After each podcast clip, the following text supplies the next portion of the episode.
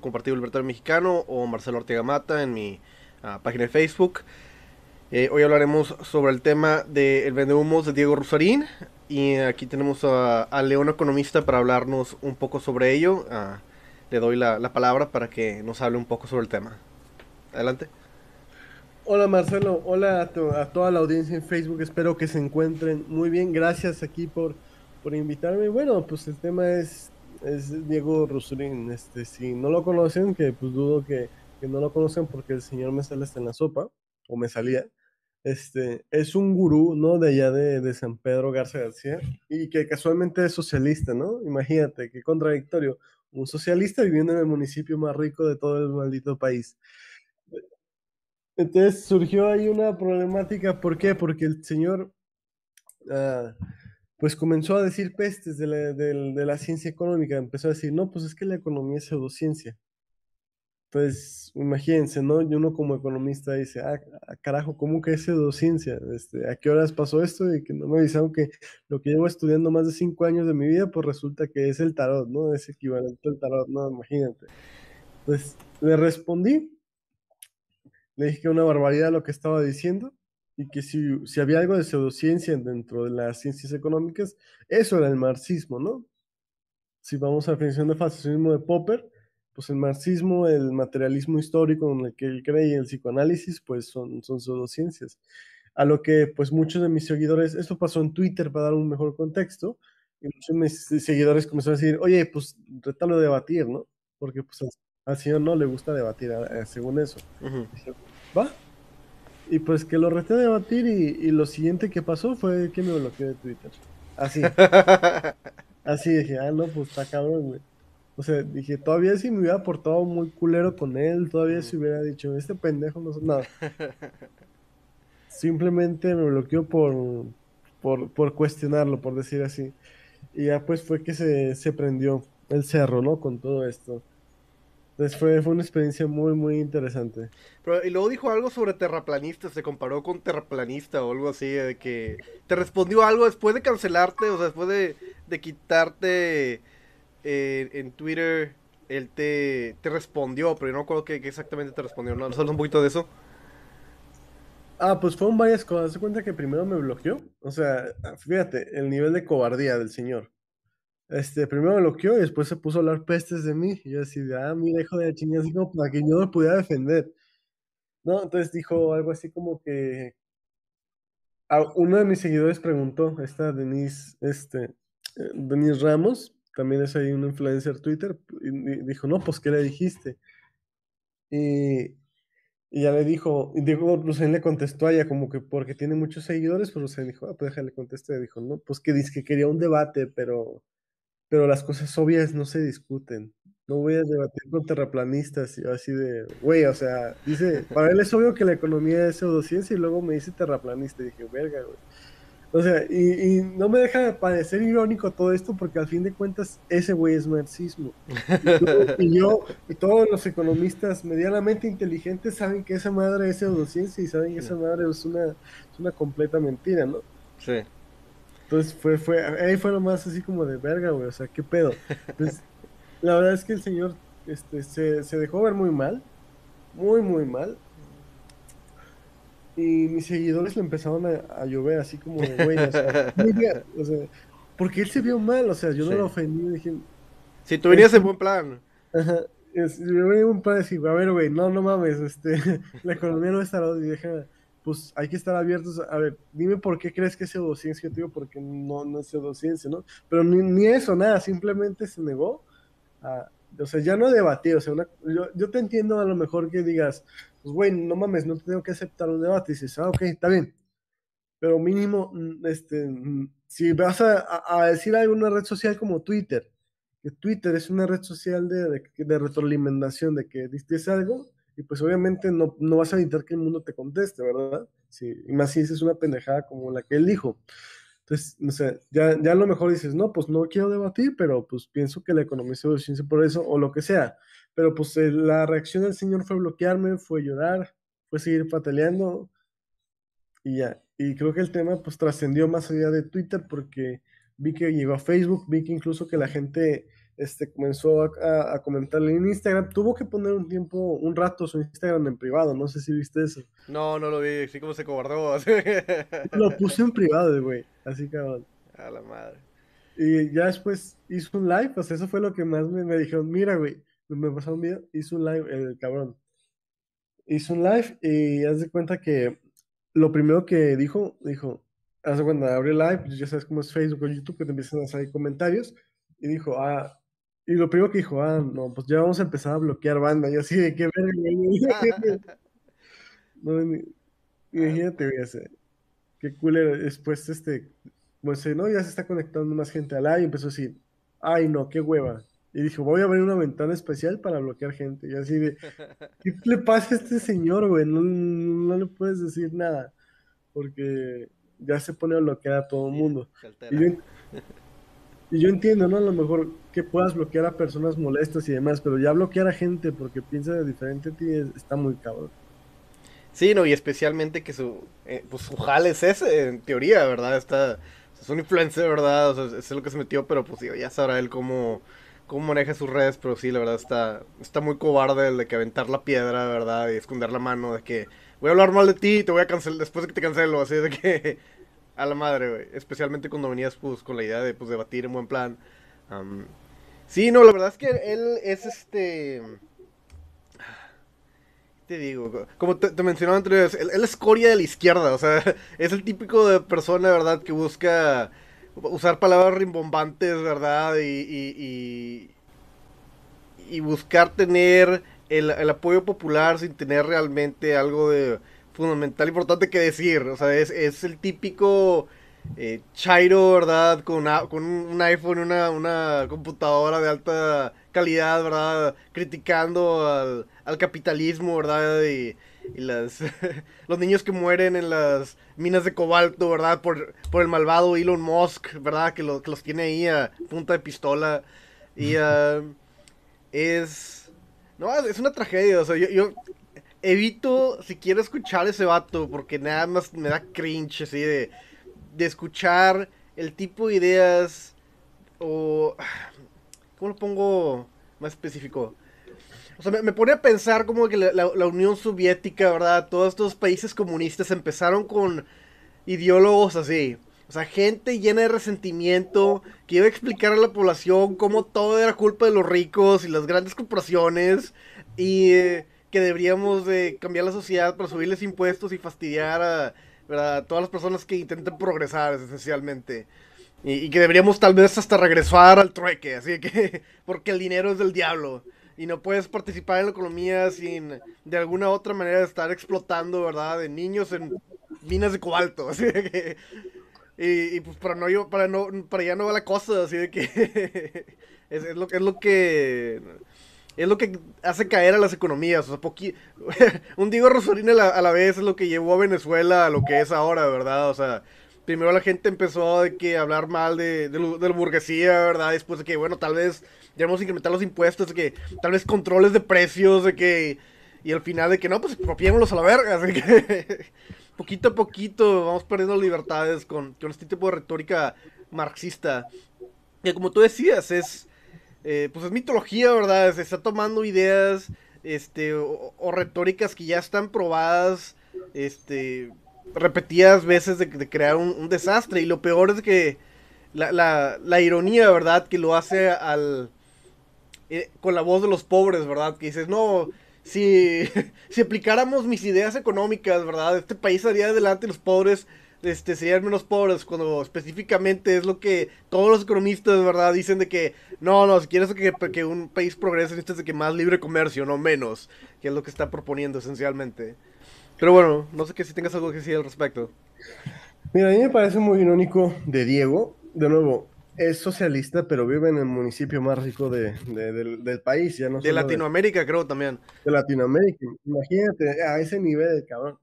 Este, es el municipio más rico de Latinoamérica. Y el señor, este, en su defensa, voy a decir que es, puede ser un ideólogo pésimo, podrá decir falsedades y mentiras, pero el señor es muy buen capitalista. ¿no? Es, es, empresario, pero por ahí leí un tweet que dio mucha risa que dice, este hombre rico aprende a decir marxismo histórico y le dan título en filosofía. sí, no sé qué. Y luego lo, que me fastidia es que ah, lo seguí un poquito, ¿verdad? Pero pues que, quería aprender bien y poder pues, criticar su perspectiva, ¿verdad? Y, sin, sabiendo quién es, haber, haber seguido un rato, ¿verdad? Y luego tiene unos videos donde quisieras, a lo tenga tiempo de hacer un clip de, Diego Rusarín contra Diego Rusarín, así de que tiene unos videos donde dice, no, mira, se le presume a la gente, sabes que yo no monetarizo mis videos, ¿verdad? O sea, cuando habla de que está en contra del capitalismo. Y luego tiene un video como de que, no sé, 15 videos después diciendo, ¿sabes qué? Creo que voy a monetarizar mis videos. Así que, y luego todos los, todos los comerciales de sus videos de YouTube. Es como que, por una parte se hace ver como que sí, no, yo estoy contra el capitalismo y el dinero es, ese, es del diablo, ¿verdad? Yo no me atrevería a monetarizar mis videos. Y lo otro es que, ¿sabes qué? creo que debo de capitalizar sobre la cantidad de gente que me sigue. Es, la hora de, ponerle número de... Un, costo, ¿verdad? A la gente para que, para que me esté viendo. Porque... dale, dale. Ahí, yo tengo una teoría. Este, Diego Rusarín se está aprovechando de la ingenuidad de las personas. ¿Por qué? Porque a pesar de que tiene todo este discurso socialista, tú te metes a su página web de Diego Rusarín y pues puro merchandising, o sea, tazas, camisas, gorras, con su lema este de capital humano. Dices, verga, güey, no, no veo en tu página de internet la parte donde haces trueque para mandarte algo. para no soportar a, los, a, los, a los, ¿cómo se dice? A los niños muriendo en minas de cobalto. O sea, piensa, piensa en todo lo que estás haciendo. Excepto cuando lo vende la mercancía. Exactamente, ¿no? Entonces el señor es muy, muy hipócrita en ese sentido. Y investigué un poco porque ya ves que puedes investigar páginas web este, con el dominio, con el juiz. Y el señor tiene registrado eh, sus páginas web y lo asiste una agencia de marketing. Ahorita no tengo el nombre, es decir, contrató una agencia de marketing porque no es como que el señor este, sea famoso orgánicamente. No es como que el señor haya dicho voy a hacerme un influencer orgánico. No, el señor es un tipo rico de San Pedro que dijo, ¿sabes qué? Como que quiero ser influencer y quiero este, decir mis ideas tóxicas a todo el mundo y contrató una agencia de marketing para poder este, que, lo ayudara a, crecer en seguidores en Instagram, en YouTube. Irónicamente, una de esas estrategias que usó pues fue este debate, ¿no? Con Carlos Muñoz. El, y, lo, y, lo, criticó ser mercantilista, de que el marketing es, es el diablo. ¿sí? Sí, ver, o sea, lo criticó de eso y el señor se dedica a eso y contrató una agencia de marketing justamente para, para ser más famosos. Imagínate, aparte de que el señor odia la economía como ciencia y odia el marketing, usa el marketing, contrata una agencia de marketing para poder tener más seguidores. No sé si su objetivo es monetizar nada más o, o soportar gastos de la agencia, pero güey, o sea, el vato es un empresario, el vato usa una agencia de marketing y el vato odia el marketing, o sea, hazme el favor, qué, qué, contradictorio resultó Diego Rosarín al decir, porque creo que sí eso dice, ¿no? Que odia el marketing porque engaña a la gente y la Sí, sí, que no, que, no. se dedica a eso. Él literalmente está engañando a la gente, está diciendo mentiras, dice que el capitalismo es lo peor que le puede pasar al mundo mientras vive en el municipio más rico, mientras vive en la época donde gracias al capitalismo hay menos pobres en todo el mundo, dices, verga, güey, o sea es que simplemente no es un socialista tonto, sabe, sabe cómo capitalizar sobre el odio. pero déjame te unas, de lo poco lo que investigué, ¿verdad? De, lo que sé, más o menos de, su personalidad. Para empezar, como que intenta crear esta. Este personaje de de Tyler de, de, Fight Club, así de que en contra del capitalismo, ¿verdad? Y que todos somos el tipo de marcas de camisas que nos ponemos, ¿verdad? Esencialmente lo que, lo que hace es como, como muchos buenos comentaristas, ¿verdad? Hacen como un, hombre, de, un hombre de paja. Entonces dice, no, la sociedad este, está súper mercantilizada, mercantilizada, ¿verdad? La gente se pone la camisa y es lo que vale, ¿verdad? se identifica con las marcas y, son parte de su personalidad y yo voy a venir aquí a destruir todo esto y, vamos a incrementar los impuestos de la burguesía, ¿verdad? Mientras se caga de lana, ¿verdad? y, y entonces eh, mucho de eso es, una, es una retórica fake, ¿verdad? O sea, está, intenta haciendo, está intentando ser un personaje de, película, ¿verdad? Para, para ganar seguidores y... Em, pues no, es, pues, como dices, no, es orgánico, ¿verdad? Realmente no, no es personalidad. Y luego y, la manera en que intenta justificar esto es con, una, una teoría filosófica sobre tesis y antitesis, es de que sí, yo a veces invento mi... O sea, yo siempre me reinvento para, para como una manera de decir de que sí, nada más digo falsedades por, para conseguir likes. No, es que me estoy reinventando, ¿verdad? Y tomo diferentes perspectivas, ¿verdad? Y, y la gente para que se cree este conflicto y la gente tenga una resolución al respecto, pero pero no soy una persona fake, así que no, estás mintiendo a la gente y estás ganando una, teniendo una ganancia económica, o sea, digámoslo como es. pero, pero se excusa. Una, de las cosas que me fastidia de él es de que se excusa su personalidad mierda negativa diciendo de que no, yo estoy poniendo nada más una teoría filosófica así de que de, de tesis contra tesis para poder tener una resolución. Y entiendo la perspectiva válida de, de, esa teoría, ¿verdad? Pero me parece como una como un vil velo, ¿verdad? Para una personalidad tóxica y negativa, así de que, mira, nada más voy a ser una persona mierda, pero voy a decir que es parte de un sistema filosófico que, que es más profundo de lo que realmente es. Y... no sé, esa es una. Y luego otra que estaba viendo es que, ah, como que al parecer su carrera él la hizo, o su, su capital lo hizo a través de de ayudar a compañías multinacionales como, no sé, Pepsi, vamos a decir, en, hacer marketing para, irónicamente, em, para como que los logotipos, o tiene algo que ver con con el diseño de la marca, ¿verdad? Este, para, influenciar a la gente que compre productos basura, esencialmente, que, que son ricos en azúcar, ¿verdad? Y dañan a los niños, básicamente, ¿verdad?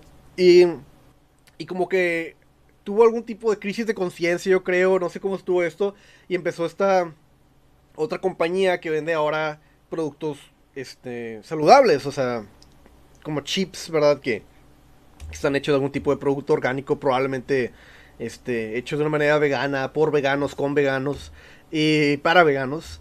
Este, y ahora, y ahora como que ese, ese es su business y ahora lo quiere mover a ese business de ser un sistema de jerárquico capitalista porque según sus pláticas se siente mal por la gente que a quien le paga por hacer trabajo, ¿verdad? Ahora lo que va a hacer va, va como que darle acciones eh, para crear un sistema así más, este, menos jerárquico y más horizontal, lo cual pues es su capital y que haga lo que quiera con él, ¿verdad? Pero tiene ese, está proponiendo que sí, por fuerza la, toda la economía se, debería volver así horizontal. Es porque, porque es la manera de, ir adelante y si tenemos que usar la fuerza también, güey. Y, y, y, es una de las cosas que me caga también, hablando de las, de las varias cosas, ¿verdad? Habla que él hace una distinción entre que es un marxista, pero no es un comunista pero está en audio diciendo varias veces de que no descarto el uso de la violencia, no, no descarto el, el, usar el autoritarismo para, para implementar mis ideas, al mismo tiempo que se intenta alejar de la perspectiva marxista de que sí, yo soy marxista, pero no soy comunista, no soy comunista. Porque, y, lo que también me, hace reír es de que, y la razón que da es de que, pues es que no creo que funcione muy bien en estos tiempos, ¿verdad? Si, funcionara, si pudiéramos llegar a la real comuna, pues sí, a la verga, ¿verdad? A la verga con la burguesía y mátalos a la verga. Pero como no se puede, vamos a jugar con esta retórica socialdemócrata, a ver a dónde nos lleva. Entonces y eso es irónico, ¿eh? Porque el señor presume de hablar chingos de idiomas, de viajar un chingo en el mundo. Y si ha viajado a Estados Unidos, si hay loquitos, perdón si alguien se ofende por mis palabras, pero hay loquitos este, socialistas, hippies, que dicen al Chile vamos a vivir en comunas allá en Estados Unidos y se aíslan del mundo y no sé cómo lo hacen, pero pues viven en comunas y entre ellos. Pero fíjate, hasta esas comunas son miserables y pobres porque simplemente el sistema comunal este, no sirve, no sirve para la época en que vivimos y dudo mucho que haya servido en la era primitiva, que es lo que definen muchísimo los marxistas, ¿no? La, la, el ser humano primitivo, el ser humano que vivía 26, 27 años, ¿no? Como esperanza de vida, ¿no? donde no había dinero, donde era, ahora sí que era trueque, ¿no? El asunto, el, el cambiar herramientas por carne, el cambiar herramientas por comida, el cambiar este, hacer ciertas labores por comida, ¿no? Imagínate, ¿por qué queremos regresar a ese mundo? Entonces, Diego Rosarín, no sé, yo creo, mira, si te soy sincero, no creo que el señor este, sea tonto y sea ingenuo. Digo, este, si tiene ese dinero es por algo, porque la gente estúpida se le drena el dinero. la gente estúpida se le acaba el dinero. Entonces, no creo que el señor sea estúpido. Más bien lo que creo es que se está aprovechando de la estupidez de otras personas para venderles ideología y es eso, básicamente él encontró un nicho de mercado, este mexicano por tendencia natural es socialista. ¿Por qué el mexicano por tendencia natural es socialista? Pues porque fuimos educados así. Desde la primaria, este, la educación básica es socialismo. Este, el, hay que entender esto, el PRI dominó la educación en México por más de 70 años y fue con esta idea, ¿no? De la revolución, fue con esta idea del Estado rector, ¿no? Entonces es una educación sumamente estatista que, que, le llega a los mexicanos. Todos esos rencores que tenemos actualmente contra los españoles, este, contra los blancos, contra el capitalismo, contra las empresas, ¿no? Este, es porque se nos inculcó, se nos inculcó estar en contra de los, de los hacendados y los ricos, como se nos enseña de Porfirio Díaz, todavía me acuerdo cómo se nos enseñaba, ¿no? Pues y que Juárez y la ley de reforma y que el malvado Porfirio Díaz, que, no, entonces, no, o sea, ya desde ahí, en la educación mexicana hay cierto adoctrinamiento para odiar a la gente rica, para odiar al que está mejor que tú. Entonces, Diego Rosarín lo que hizo que fue, fue identificar ese nicho de mercado de gente resentida. De gente resentida y, y, hablarles bonito al oído y decirles lo que ellos quieran escuchar, que son pobres por culpa de alguien más. Y que sí. la única solución a esa pobreza es, es hacer su socialismo, por decirlo así, ¿no? Sí, no, y, y, y es, una, es una combinación de que entra que ver con verdades y mentiras, de verdad, donde habla, o sea, hombres de paja, ¿verdad? Intenta hablar de que sí, no, la gente rica o sea, solo piensa que la gente es pobre porque quiere y debería, la única manera de solucionar este problema, ¿verdad? Es incrementando impuestos, hacer la, hacer la vida más imposible a la gente, a la gente que está produciendo en el país y repartiendo la riqueza. Es pinche mierda retrógrada, ¿verdad? Que nos va a regresar al trueque, ¿verdad? Y vivir en subsistencia como ya, ha pasado en otros países. Y lo peor es que no aprendemos de, de, la experiencia ajena, ¿verdad? Como Venezuela, o como Cuba, o como Rusia, o Grecia, o Italia, ¿verdad? De, donde empiezan estos ideólogos a hablar sobre que qué genial sería su utopía, ¿verdad? Donde si tan solo Rosarín, ¿verdad? Pudiera manejar dónde están los incentivos económicos, ¿verdad? Todo sería mejor. Uh, sería la panacea, ¿verdad? Como la, la, tierra prometida, ¿verdad? Comparada con la realidad económica que realmente se vive. Es, una, es una... Es una gran ironía, ¿verdad? Como... como como vemos estos ciclos perpetuarse, ¿verdad? De pseudos intelectuales intentando explotar o exacerbar el problema en, en ciertas maneras legítima de la gente, ¿verdad? En, en, su, en sus realidades personales para intentar, pues, capitalizar y luego eh, llegar al poder y poner políticas públicas que eventualmente van a chingar a la misma gente que está intentando uh, sacar adelante. Porque ese tipo de retórica es el que es, es, el que hace que la gente piense para invertirle a México. Es bueno, pues tal vez me van a expropiar mi, mi, negocio, ¿verdad? Si el negocio, si se hace lo suficientemente grande, tal vez uh, la población empiece a votar que en, en, en, contra de mis intereses económicos, entonces pues para qué chingados voy a abrir una, una empresa en México si el día de mañana el, el, presidente va a ponerme un control de precios sobre la tortilla, ¿verdad? O sobre un producto en particular porque se le hinchó el huevo. Pues ya va a ser sobre el gas, ¿no? ¿No has escuchado recientemente? Es, acabo de escuchar algo sobre que la Guardia Nacional va a repartir gas, pero es todo lo que sé. Y lo están comparando con cosas que hacía en Venezuela. Pero, pero dime, mando, es lo único que sé. Ahí te va. Este, en una de sus mentadas conferencias, este, el señor dijo que qué que triste que el precio del gas subiera tanto, ¿no? Y dijo que va a haber un control de precios máximos. Y yo dije, verga, eso me asustó más que cualquier otra cosa que hubiera dicho. Después dijo que iba a ser una empresa pública para garantizar el precio del gas barato. A la madre. Sí, a la madre. Checa economía 101. y así de, no, es que el señor este lo que quiere hacer es pues manipular, ¿no? A la gente y a los que no saben de todo esto, ¿no? Y tristemente lo logra muy bien. Entonces, yo creo que, mira, te voy a decir algo. El, para mí el problema este, no son como tal los Diego Rusarín o los pejes. Eso no es el problema. El problema es que ellos son parte del problema, pero no son el problema fundamental. El problema es la gente que lo sigue y que hay gente que le cree las babosadas que dicen. Entonces, ahí es donde tenemos que estar trabajando. Este, a mí me encanta hablar de este tema porque hay que señalar lo que Diego Rusarín dice y está mal y es una completa mentira. Entonces, habla de economía, habla de capitalismo y pues todo eso que dices es mentira. No sé de qué otros temas hable, pero no son, son temas de filosofía y no son mi expertise. Entonces, uno no se debe de meter este, en, lo que no conoce bien, aunque tenga una opinión diferente. ¿Por qué? Porque lo más seguro es que termines este, cajeteándolo y, y termines este, siendo, haciendo que tu opinión, que intentas defender algo, pues este, se, se, te venga encima, ¿no? Y fue justo lo que le pasó a Diego cuando empezó a hablar de economía, que, des, que desconoce y pues la gente se le fue encima porque evidentemente el señor desconoce sobre economía, pero te digo, el problema no es Rusarín, el problema es la gente que lo sigue, el problema es la gente que sigue el peje y que cree en las, las babosadas que dice. Entonces ahí es donde nosotros tenemos que entrar, ¿no? Como liberales tenemos que, para si queremos un país liberal, no necesitamos un gobierno liberal.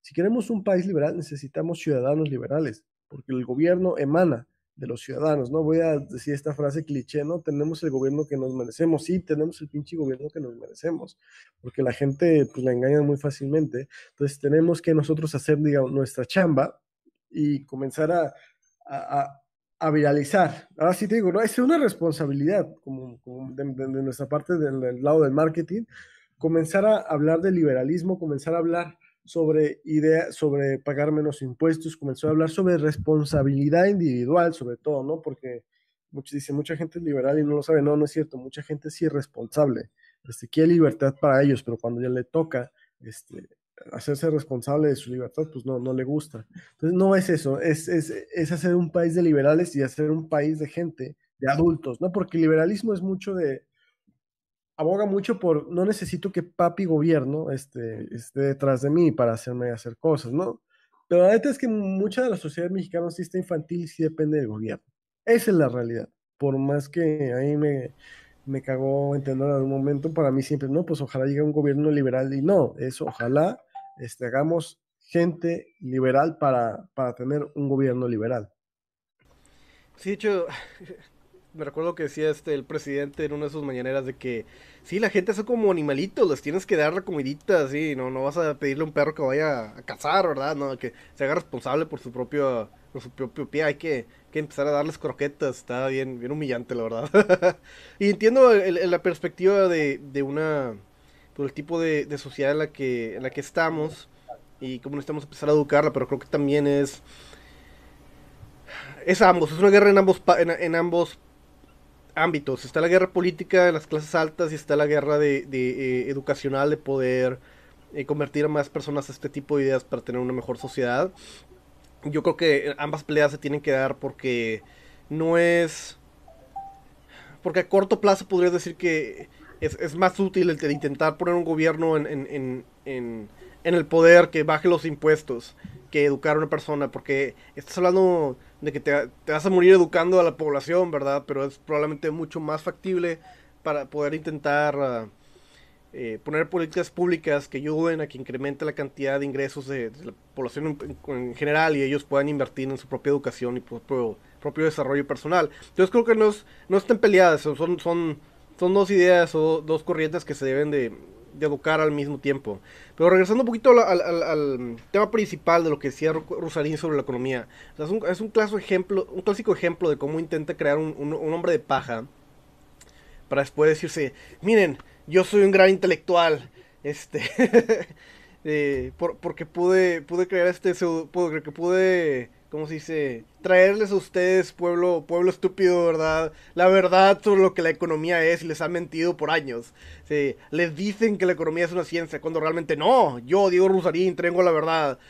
Y, y, esencialmente lo que no, explica, ¿verdad? Que bueno, es una ciencia social, ¿verdad? Te está intentando explicar, o sea, cuáles son los patrones de comportamiento humano en base a, ciertos factores de que, bueno, si hay más inflación, pues esto es lo que podemos este, esperar, ¿verdad? Leyes de, oferta y demanda que están basados en de que paribus, ¿verdad? Todo manteniéndose igual en general, esto es lo que sucede y hay, hay restricciones dentro de las predicciones económicas y, y las pues las teorías y las bases económicas están basadas en, en, en, ciertos parámetros, pero eso es demasiado específico para decírselo al pueblo, ¿verdad? No, no, es de que eh, es nada más él diciendo de que no, los economistas son esencialmente son gente que practica el tarot, ¿verdad? Y no deberíamos seguirlos. Síganme a mí y a la gente que, que expanden esta mierda socialista para poder, man, para poder llegar al control y poner más políticas públicas empobrecedoras. Um, eso es lo es, es, lo, es lo, el, ¿Cómo se dice? eso es esencialmente lo que intenta hacer, o sea, nada más crear, crear un hombre de paja, desprestigiar la economía, y, este es el segundo punto que quería hacer. Mi, mi, mi teoría es, y aquí estoy especulando, puedo estar mal, es que quiere, desacreditar a gente específica que le podría decir que su, sus teorías son una mierda. O sea, si cualquier perspectiva económica que él tuviera se pusiera en, acción, ¿verdad? Tendrías un chingo de economistas diciendo, no, mira, esto va a crear más barreras de entrada a tu industria. Lo que va a hacer es que va a incrementar el poder del gobierno, ¿verdad? Y va a incrementar la corrupción y lo va a chingar más la economía de lo que ya está. Y está intentando, yo, de nuevo, es lo que yo pienso, ¿verdad? Puedo estar mal. Está intentando deshacerse de esa oposición economista al poder clasificarlos como que, sí, tú no sabes de lo que estás hablando, tú eres, tú eres de esa gente que cree en el tarot. No, no voy a escuchar lo que tienes que decir y si tú piensas que, que mi teoría sobre incrementarle el precio a cierto producto está mal, entonces tú eres parte de la gente loca, ¿verdad? Y nada más yo y los míos tenemos la verdad. Y, y, entonces ese, ese tipo de, de juego retórico lo uso para comprender y para compresar, ¿verdad? Para incrementar su, su cantidad de, seguidores y que los pueda... los, pueda quitar de, cual, de cualquier tipo de, de, perspectiva crítica, específicamente de la, de la rama económica, la cual es más posible que tenga algo que decir al respecto. Sí, justamente, así funciona el Señor. Y y mira, fíjate que el debate sobre, y, ah, para mí hubiera sido bastante fructífero, o sea, el señor simplemente lanzó su opinión salvaje ahí en Twitter, espero que nadie le respondiera, pero la verdad es que a mí sí me hubiera gustado, ¿no? Un debate o un intercambio de ideas de, a ver, ¿por qué crees que la economía es pseudociencia? Yo explicarte y decirte, mira, yo como comunista te digo, este, porque no es pseudociencia. Y es cierto que una economía como ciencia social, o sea, porque, ahí te da, la definición de economía pues, debe ser, ¿no? Es el estudio del uso alternativo de los recursos eh, escasos, ¿no? el factor humano está ahí, pero no es necesario. O sea, podemos hablar incluso de economía de las hormigas, de los animales, de cómo economizan su energía, de cómo economizan este, los recursos que ellos tienen disponibles, pero el tema central, pues como vimos en, así poniéndome en, modo este, el bromas, pues vivimos en una sociedad, ¿no? Entonces, la economía nos estudia, a los seres humanos estudia nuestro comportamiento para ver cómo usamos esos recursos escasos.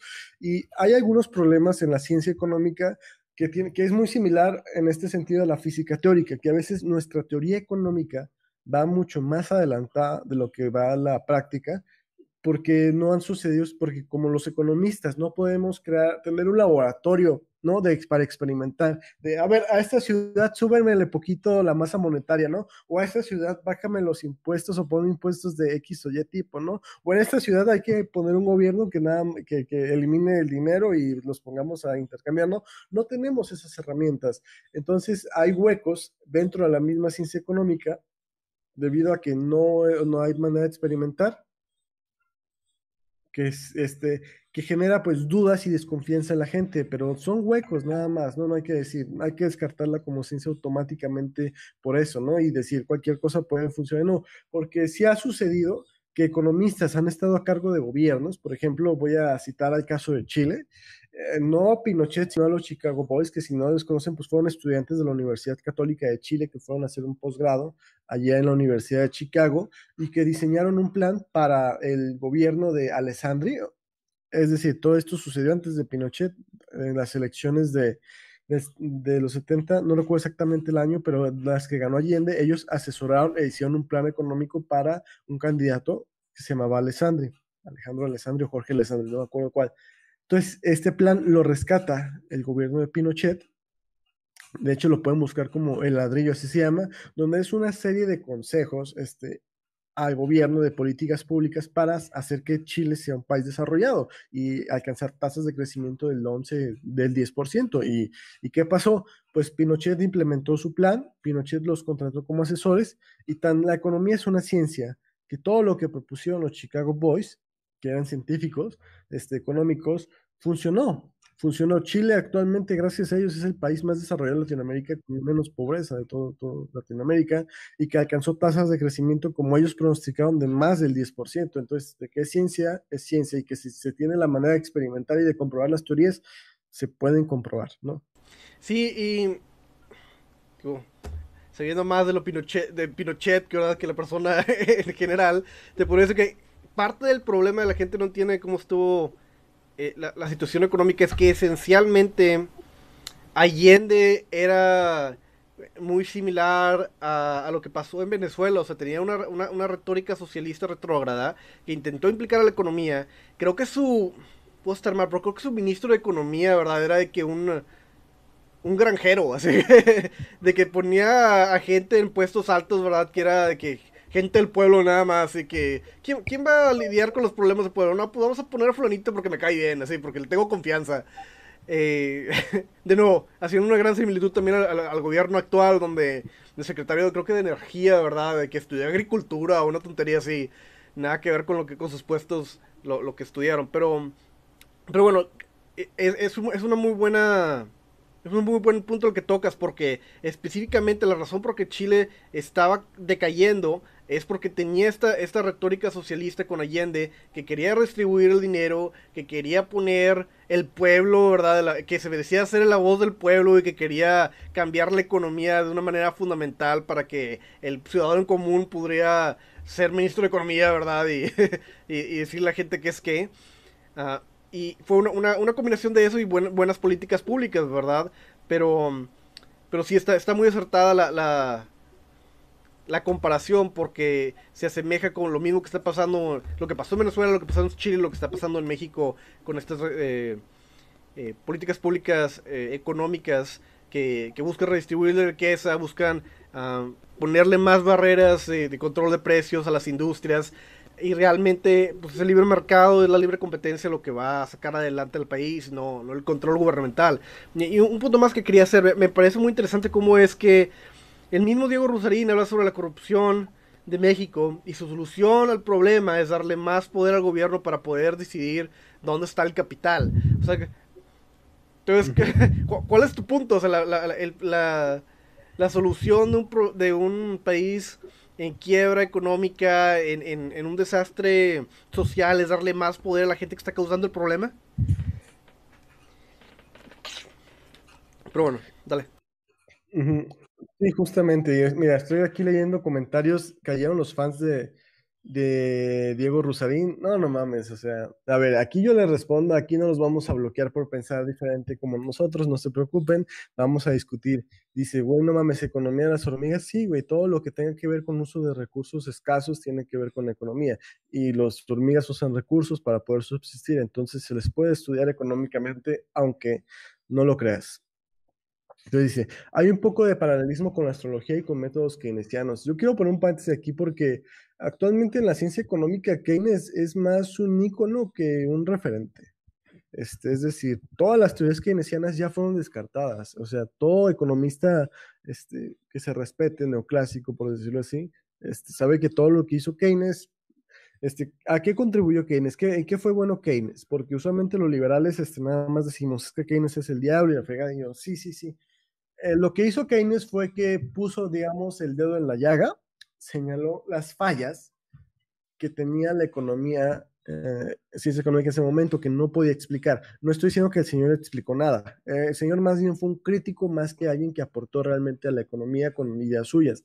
Fue más muy, ay, aquí está fallando. Entonces, fue cuando Keynes, con la invención de la macroeconomía y demás, que ya los economistas liberales, y salió de, esta, de aquí la escuela neoclásica, este, comenzaron poco a poco a, descartar o a, hacer frente a esas críticas, a decir, ¿sabes qué? Aquí estás mal, sabes que esto no funciona. Y ya Keynes definitivamente fue descartado ya por los años 70 con algo que se llamaba la crítica de Lucas, este, que es la teoría de las expectativas racionales, y ya a partir de ahí, este, Keynes no no es tomado, digamos, sus ideas no son referentes. El señor es un ícono por hacer crítica, pero no es referente.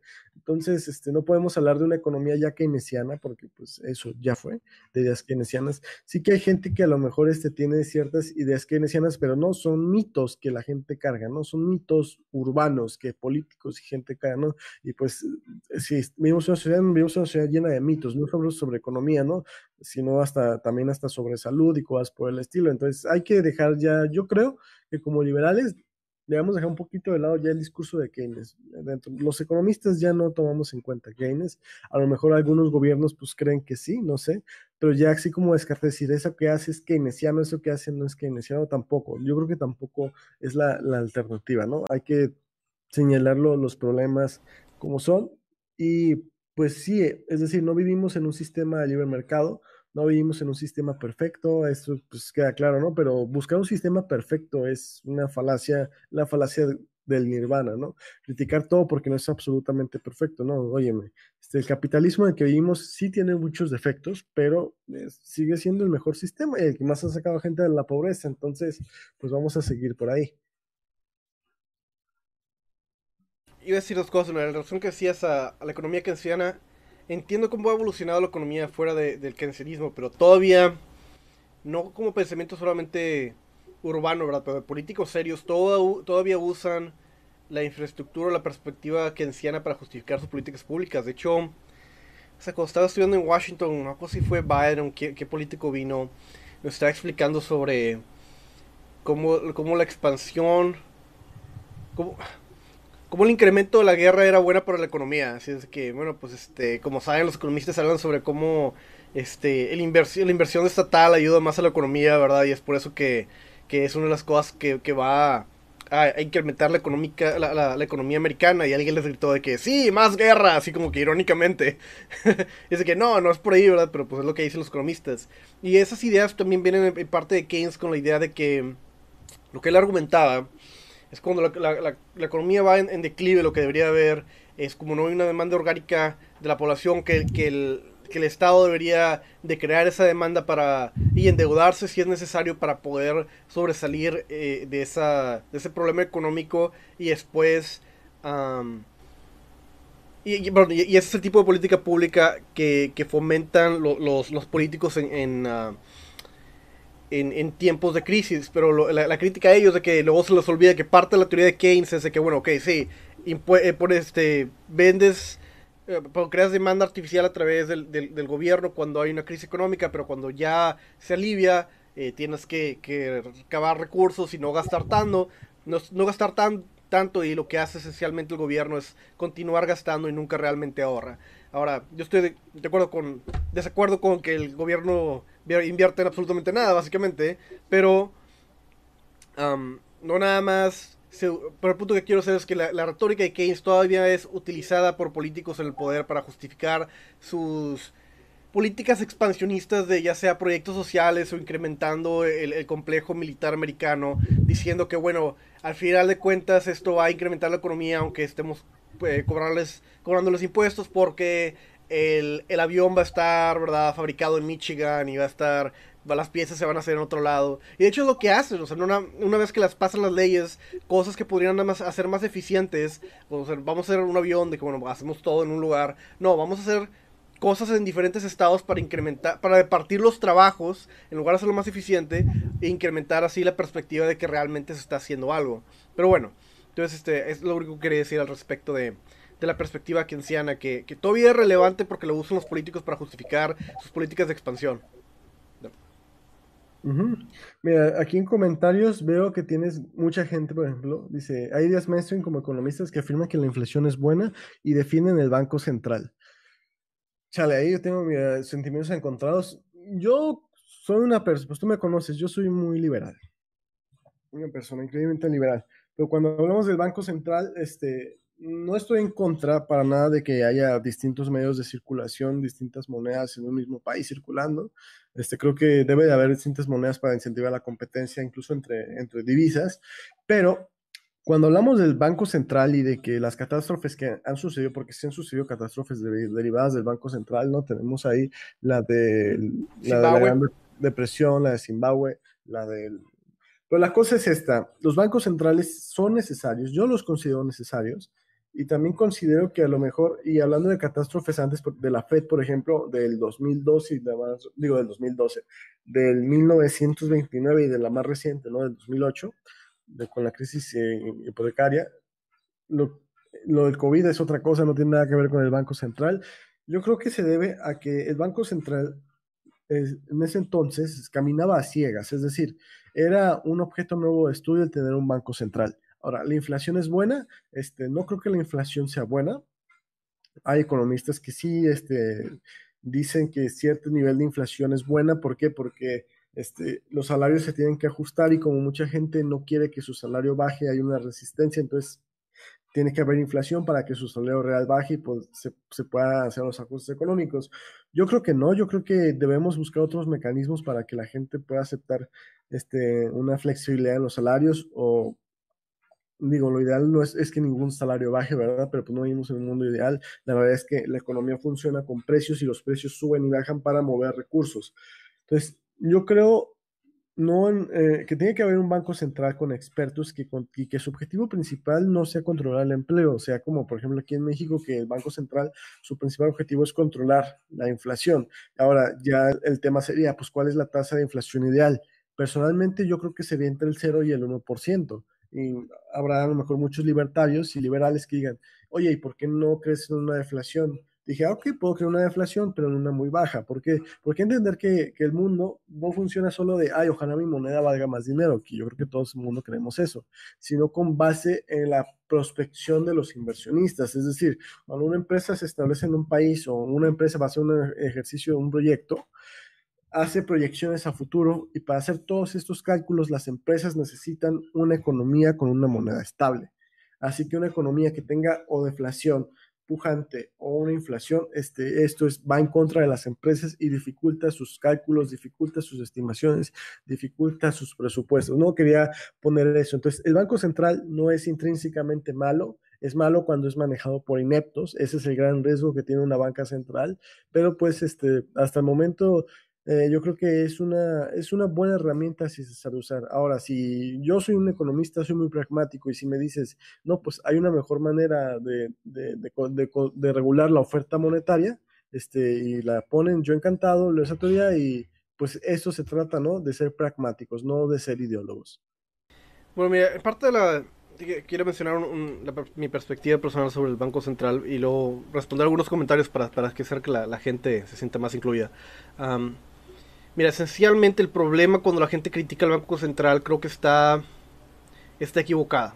¿Por qué? Porque el problema no es el Banco Central en sí, el problema es el monopolio estatal sobre regulaciones bancarias de cómo puedes transaccionar con monedas. Por ejemplo, en México hay problemas si yo quiero tener una cuenta en dólares en México. O si yo quiero tener transacciones, ¿verdad? De, de, de alto calibre en general este, en Bitcoin, ¿verdad? O en algún tipo otro de moneda que no sea la mexicana. Porque lo que quiere el gobierno para... Creo que en parte por razones militares, pero en gran parte simplemente por cuestiones de control político, es tener un control sobre sobre cómo se, cómo se distribuyen los recursos en el país para poder eh, crear impuestos y poder tener un mayor control sobre la misma moneda porque, porque tiene que ver el control monetario con el, control del país. Y eso es lo que fundamentalmente los libertarios estamos en contra. O lo, que estamos eh, lo que queremos nosotros es que no pueda comerciar y, y guardar y tener instituciones que puedan permitirte el poder transaccionar con la moneda de cambio que tú desees. Ahora, el trueque pues está bien cabrón, ¿verdad? Pero no, no, no es fuera de lo razonable estar pidiendo, ¿verdad? Al, al, gobierno que nos deje poder tener cuentas en dólares americanos o que podamos transaccionar en Bitcoin si están, si está, sin estar dándole santo y seña al gobierno, ¿verdad? Para que nos quite más de lo que ganamos. Cuando ya vivimos en una situación en la cual creo que más del 50% de lo que ganamos se, se, va en impuestos, ¿verdad? Y mucha gente cree que, bueno, yo no pago impuestos. Sí, porque las compañías que te venden cosas ya están pagando impuestos y de ahí te están, te están pasando los, los impuestos a ti. Entonces, ese es el problema principal que tienen los, los libertarios con, con, el sistema, podemos llamarlo con el sistema bancario político en general, que intenta tener un control sobre sobre el tipo de, de, de, moneda de cambio que tenemos. Ese, es uno. Y otro en relación al, al, al, Banco Central es de que ya, ya teniendo este tipo de restricciones hace decisiones arbitrarias, bueno, debatiblemente arbitrarias, sobre quién gana y quién pierde. O sea, ¿por qué la inflación tiene que ser cierta cantidad cuando va a afectar a los que ahorran de cierta manera y a, la, a, los deudores de otra manera? Porque a los deudores les conviene que haga inflación. A la gente que está guardando dinero no le conviene. O sea, estás haciendo un, un, un trade o una pues sí, estás afectando a gente que no tiene realmente una voz fundamental en, cómo se, manejan las cosas, cuando lo que la gente quiere, este, verídicamente, o a menos a mi, a mi parecer, ¿verdad? Es que, que su moneda mantenga su valor de, de, cambio, ¿verdad? O que se incremente. Lo que ellos quieren es tener más poder económico, no menos y no quieren que le, y, no nada más eso, sino que quieren tener las riendas de su propia vida, no quieren, no si la gente entendiera bien cómo el gobierno manipula la economía para el bien de unos y a expensas de otros, yo creo que, que, bueno, no más la perspectiva libertaria, pero, por la, gente en general quisiera tener más control sobre el, eh, por su propia economía, ¿verdad? Que no fuese dictada por, por una, una entidad fuera de él, pero que pudiera ya sea crearse orgánicamente. Marcelo, ahí yo te voy a parar el carro. Yo quisiera eso que tú dices. Yo quisiera que el gobierno no se metiera con mi vida. Yo quisiera este, tener más libertad para decidir sobre qué hacer con mi dinero y con mi tiempo.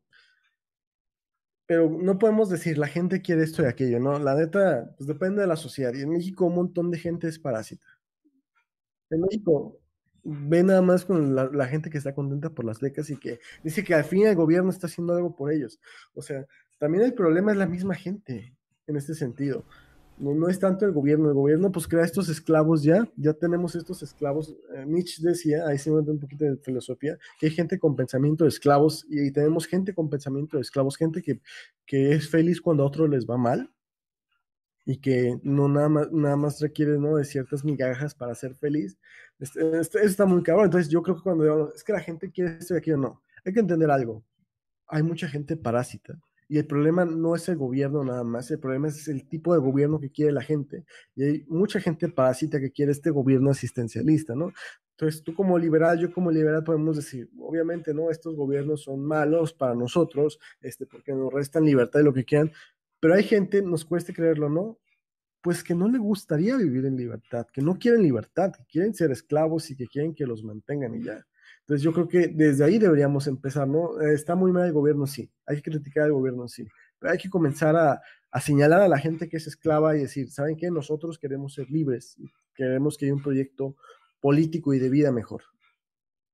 Ok, ok, entiendo. Déjame, responder algunas preguntas de, de, la gente que tenía, igual tú también, si quieres responder lo que veas eh, prudente. Pedro Vera dice, creo que lo que se refirió ese güey es que mucho de la economía se trata de predecir catástrofes financieras y al final no pasan o no se prevén.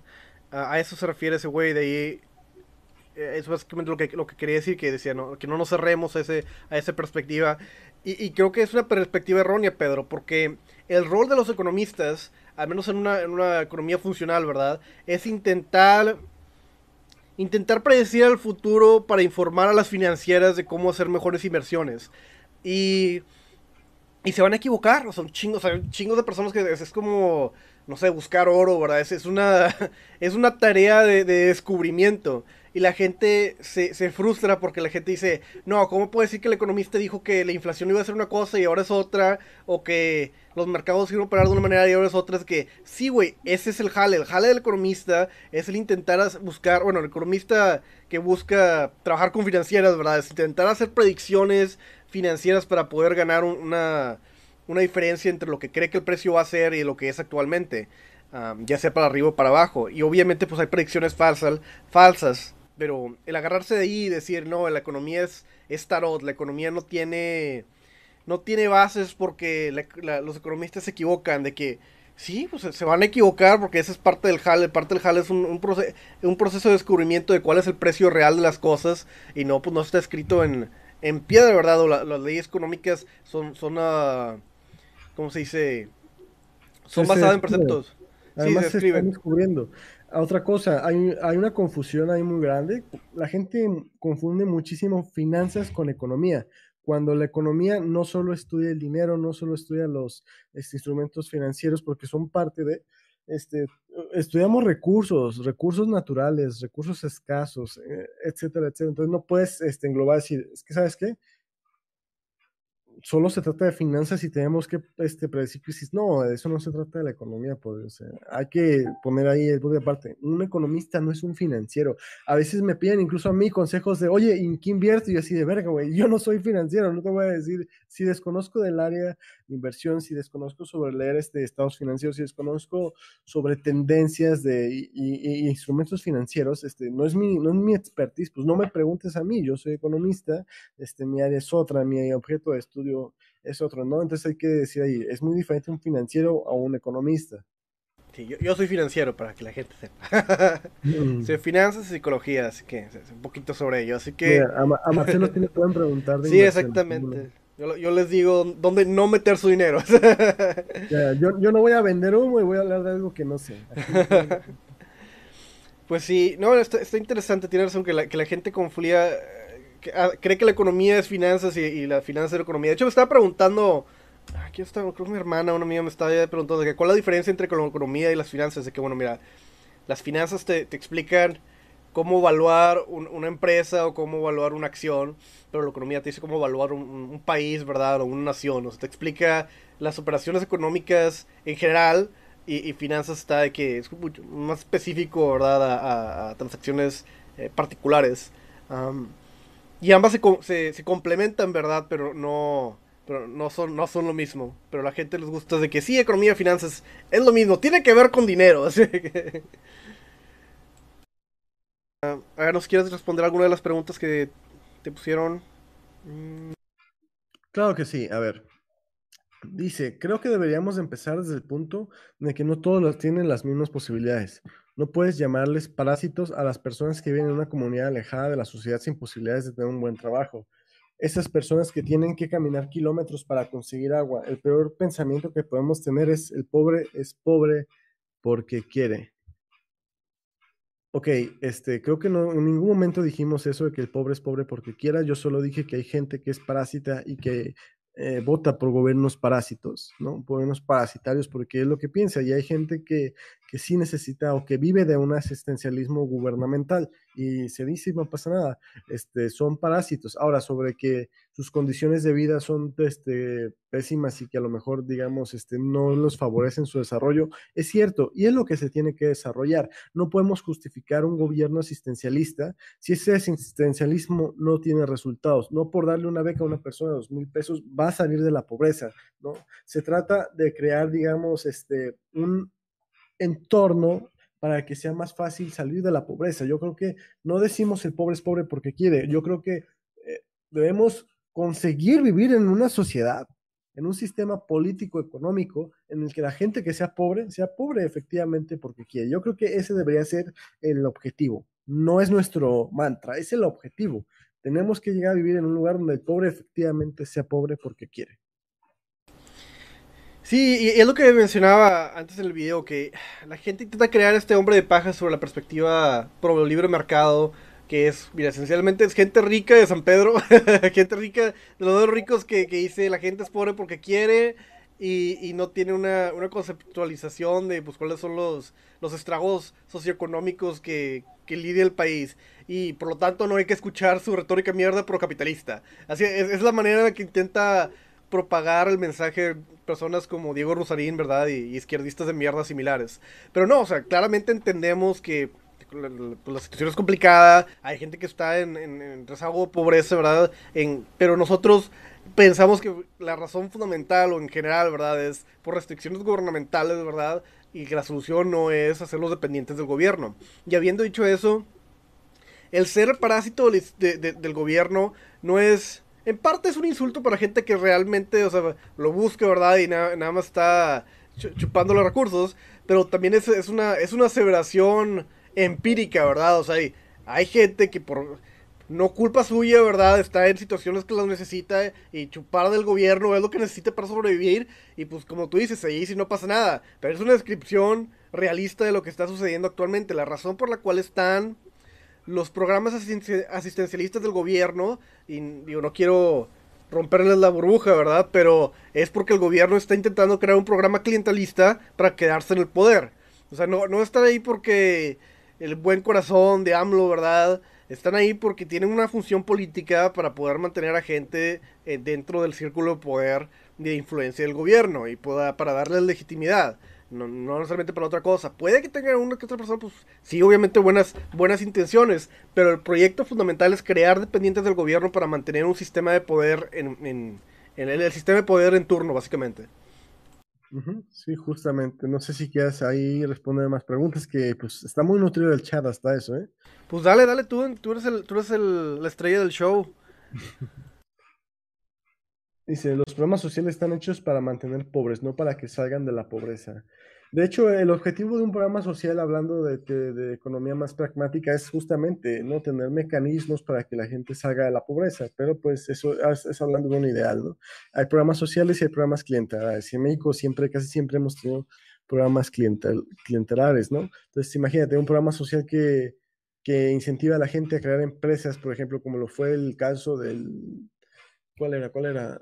El Instituto del Emprendedor de Peña, conozco varios empresarios que salieron de ahí. Entonces, tampoco hay que demonizar la intervención del Estado en ese tipo de cosas, más bien es el cómo interviene. Yo creo, y a lo mejor ahí nos podemos pelear tú y yo más adelante, pero la intervención del Estado debe ser tal que no afecte los precios. Yo como economista digo, el, el punto aquí son los precios, el sistema de precios cosas que alteren tanto el sistema de precios como la propiedad privada, es ahí donde le dan la madre a un sistema económico. ¿no? Pues mira, yo, yo, lo quiero decir, mi, mi, perspectiva es la siguiente. El problema no es la intervención del, del, del, del, gobierno en programas asistencialistas en particular. El problema es cómo adquiere esos impuestos a través, eh, coercitivamente con la gente. Si el gobierno, o sea, por ejemplo, vamos a decir en mis, mis sueños autoritarios, ¿verdad? Llegara yo al poder, ¿verdad? Y quisiera cambiar el país para mejor. E hiciera con mi propio dinero, ¿verdad? Le dijera, bueno, mira, gente del pueblo, quieren mejorar el país, que vamos a invertir en hacer, este, no sé, una, fiesta y vamos a cobrar porque la gente venga y tome alcohol y se la pase bien. Y eh, deme algo inversión, hacemos una fiesta, sacamos más rendimiento y ese dinero va a ir para orfanatos. El país sería mejor con, con orfanatos probablemente mejores financiados, muy probablemente, ¿verdad? El problema no, de, los libertarios no, son necesariamente las consecuencias de, de las inversiones económicas que hace el, el, país. El problema que tenemos los libertarios es cómo lo hacen a través de impuestos y cómo también esos impuestos So, son creados arbitrariamente para, para afectar a unos a, a, la, a, las expensas de otros y um, y no, no, son, no son equitativos, ¿verdad? O sea, el libertarismo defiende posturas desde el minarquismo hasta el anarcocapitalismo. Y sé que el gobierno eh, tiene una gran carga de, de, impuestos no, pues no justos, ¿verdad? A la población, desproporcionados, o que no los debería de, de estar cobrando para empezar.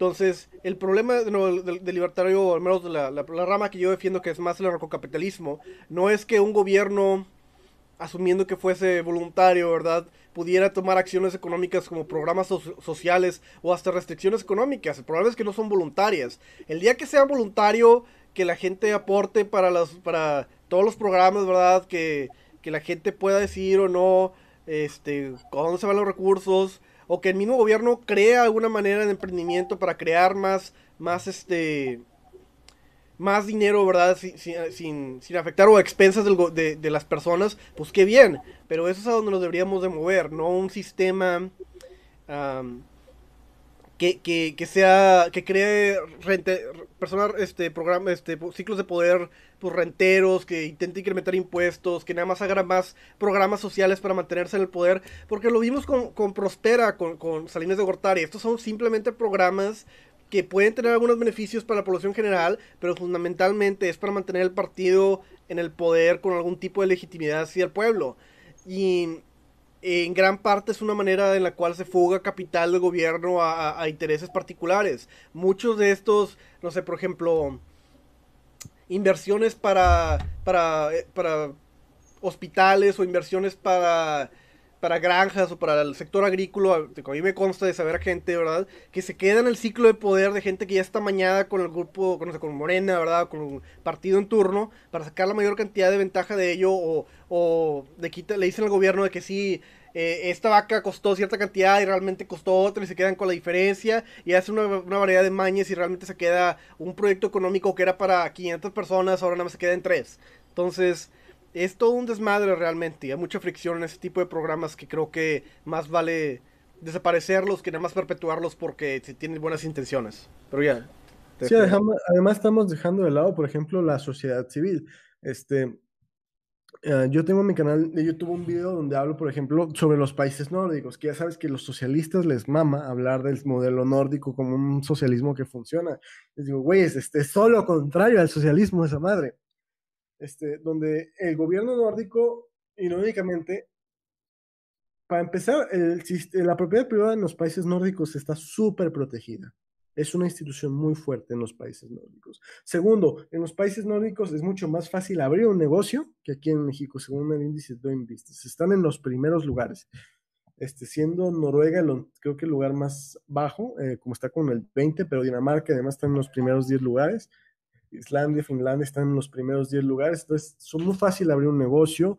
Los impuestos en esos países para las empresas son bajísimos, el impuesto a la ganancia de capital es bajísimo allá, en cambio aquí en México es altísimo. Lo que sí es alto allá a lo mejor son los impuestos a las personas, a los trabajadores, ahí sí ya es hasta el 50%. Pero para que veas la diferencia, los trabajadores son ahí, este, los que pagan la mayor cantidad de impuestos y las empresas, como son las que producen riqueza. Totalmente contrario a la ideología marxista, que la ideología marxista te dice que es el trabajador el exclusivo que produce riqueza. Pues no, allá dicen, no, pues saben qué, vamos a, no vamos a grabar tanto a las empresas para que las empresas puedan reinvertir y crecer. Entonces se le graba a los trabajadores.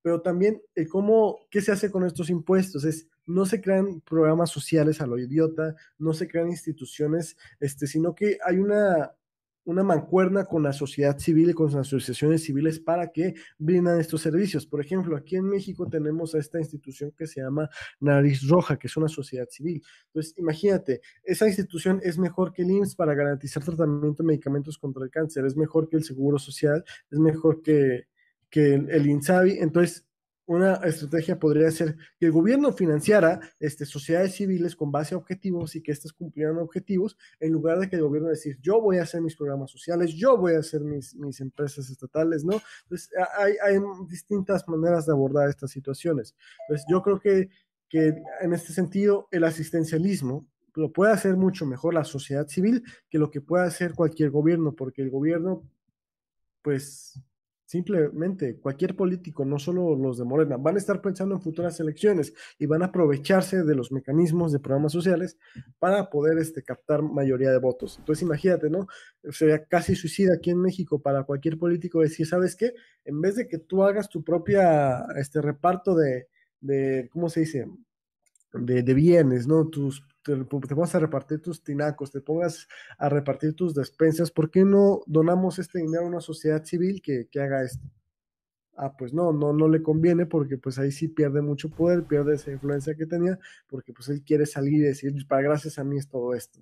Sí, o sea, tiene que capitalizarse políticamente para seguir vivo, si no, quien decide hacerlo va a ganar. Tengo una, una, una, una comentario que quería ponerte no. Quisiera que, que respondieras la mayor cantidad de comentarios para que la gente se sienta incluida, pero creo que ese te gustaría a ti. Said Alejandro Va dice: Rosarino dice que tenga el poder absoluto los políticos de México. dice que se necesita un buen gobierno incorruptible para poder manejar un sistema comunista, para aplicarlo de la manera correcta el darle el poder absoluto al actual gobierno nos convertiría en otro sistema fallido de comunismo como Cuba o la Unión Soviética. Incluso dice que sería mejor un sistema anarquista, pero no tenemos una sociedad preparada para eso. Hay que conocer primero el trabajo que criticamos y no solo hablar. ¿Quieres decir algo? Pues, güey, qué pedo, o sea, depender de la benevolencia de un político está muy cabrón. O sea, nunca podemos depender de la benevolencia de nadie, general, yo creo. A lo mejor es porque yo soy muy desconfiado, pero, o sea, dejar tu vida, no, dejar tu vida en manos de este güey, de un político que va a controlar absolutamente, porque el comunismo El socialismo se trata de que el gobierno tenga un control absoluto sobre tu vida, sobre qué consumes, sobre cuándo consumes, sobre qué sobre quién produce o qué produce, sobre qué tragas. Entonces, depender de la benevolencia de alguien así es, es terrible, sobre todo porque un sistema así, este, lo, que, lo que más atrae es gente mala, es gente parásita, por decirlo así, ¿no? Entonces, no, o sea, el comunismo funcionaría así. No, el comunismo no funciona ni en la teoría, desde, desde la teoría del valor trabajo, de ahí no funciona. Entonces, no podemos decir que bajo ningún esquema funcione. Y no, no podemos depender de la benevolencia de nadie, menos de los políticos. Imagínate decirte, es que funcionaría si hubiera políticos buenos por regla no hay políticos buenos, entonces tenemos que buscar equilibrios y que los mismos políticos se confronten unos a otros. Por eso se aboga por, por la división de poderes, por eso se aboga por los contrapesos, porque queremos que los distintos poderes este, compitan, porque donde no hay competencia, hay incompetencia. Y así funciona también, también en el mercado. En el mercado no es que las empresas son hermanas de la cadena, si, si, tú pones una empresa y se vuelve un monopolio, va a aprovecharse de esa situación, va a incrementar el precio de sus productos, va a venderte mucho más caro de lo que debería. Pero si la pones a competir, la obligas este, por medio de la competencia a que sea buena, por decirlo así, ¿no? No podemos depender de la honestidad de, políticos de un monopolio estatal, ¿no? Tenemos que hacer división de poderes, tenemos que hacer que el poder compita por sí mismo, ya sea el poder económico o poder político. Sí, y parte de lo que me fastidia esta, este comentario es de que, y, digo, tiene razón en, relación a, conocer bien la, la, postura. Y sí, más o menos entiendo que es la postura que, que Rosarín tiene, pero la, obviamente y prácticamente lo que está proponiendo es un incremento de impuestos y una redistribución de la riqueza. Abocando por, por retórica pseudocomunista esencialmente. Y, y, de nuevo propagando estas ideas como tú dices de que, ah, si tan solo tuviéramos un buen gobierno comunista, ¿verdad? Este, esa sería la manera de solucionar el problema de todos. Es contraproducente pragmáticamente a la situación en la que estamos. Está que, se está quemando el país, ¿verdad?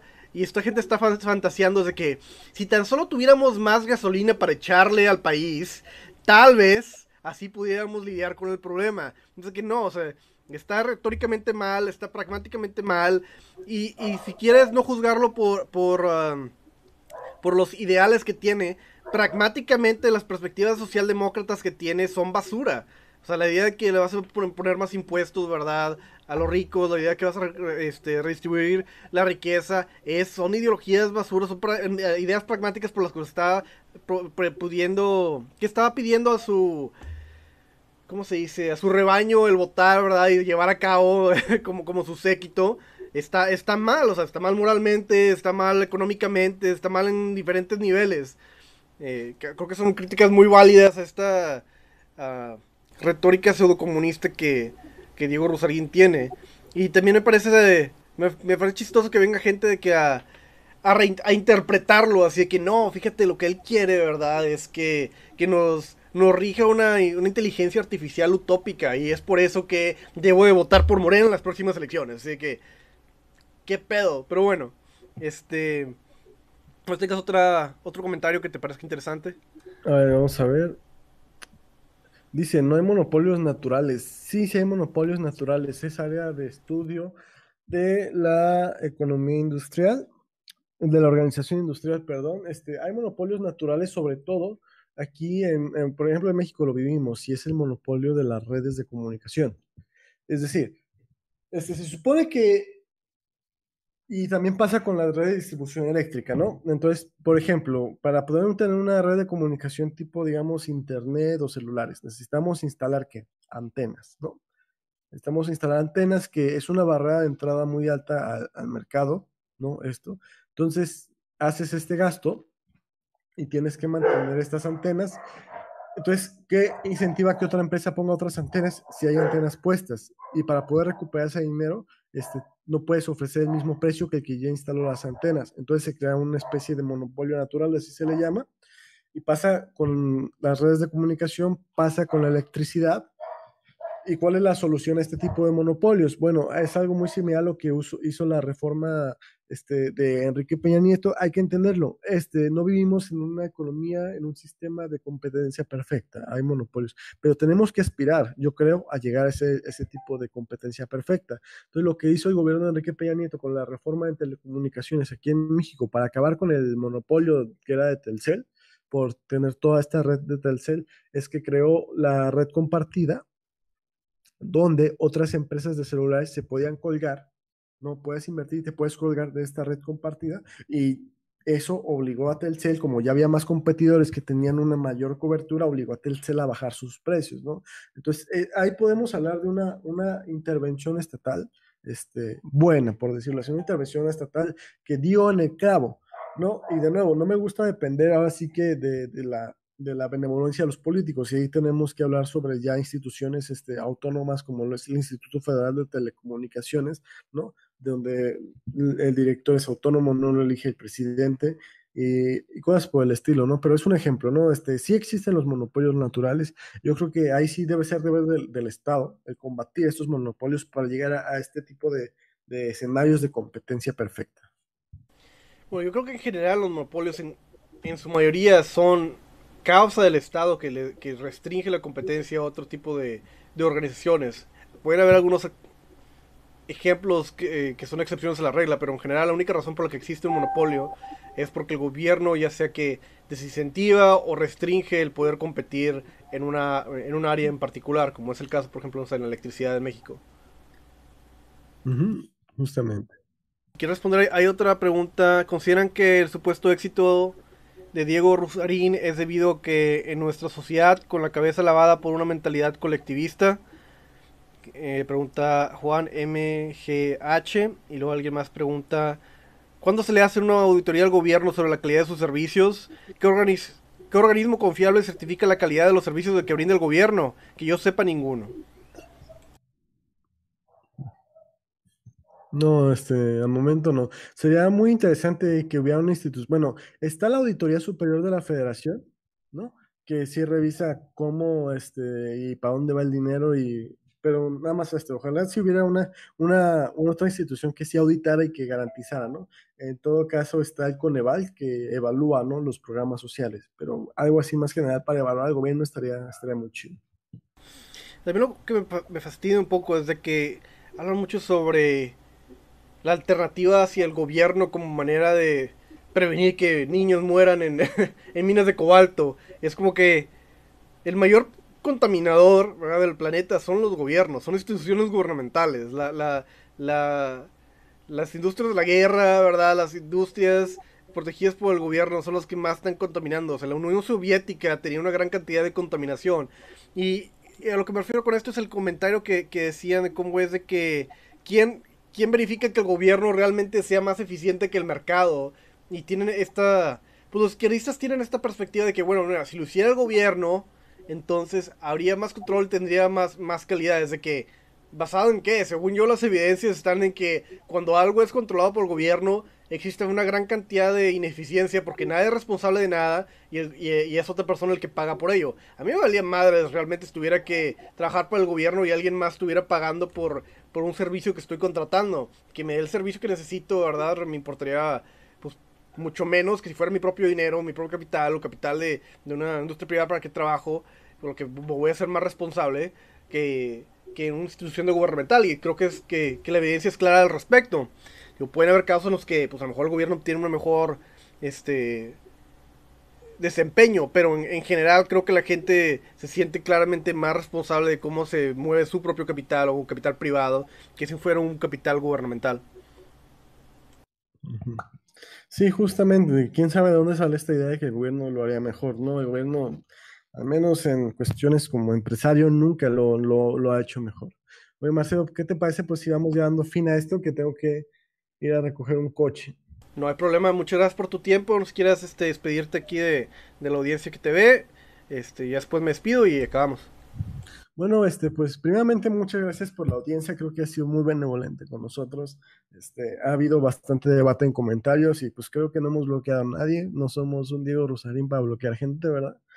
Y pues aquí, este, como ves, pues se discuten ideas, ¿no? No, no empezamos a mentar madres y demás. Y a lo mejor tú y yo, pues no, no tenemos ideas homogéneas, lo cual está bien, ¿no? Porque queremos una sociedad con ideas homogéneas, pero pues todo esto se discute y se debate y no se, no se bloquea cobardemente. No, muchísimas gracias a ti por invitarme a este espacio, gracias por darme este, el micrófono, gracias a la gente que nos está viendo y pues esperemos que este ejercicio se repita.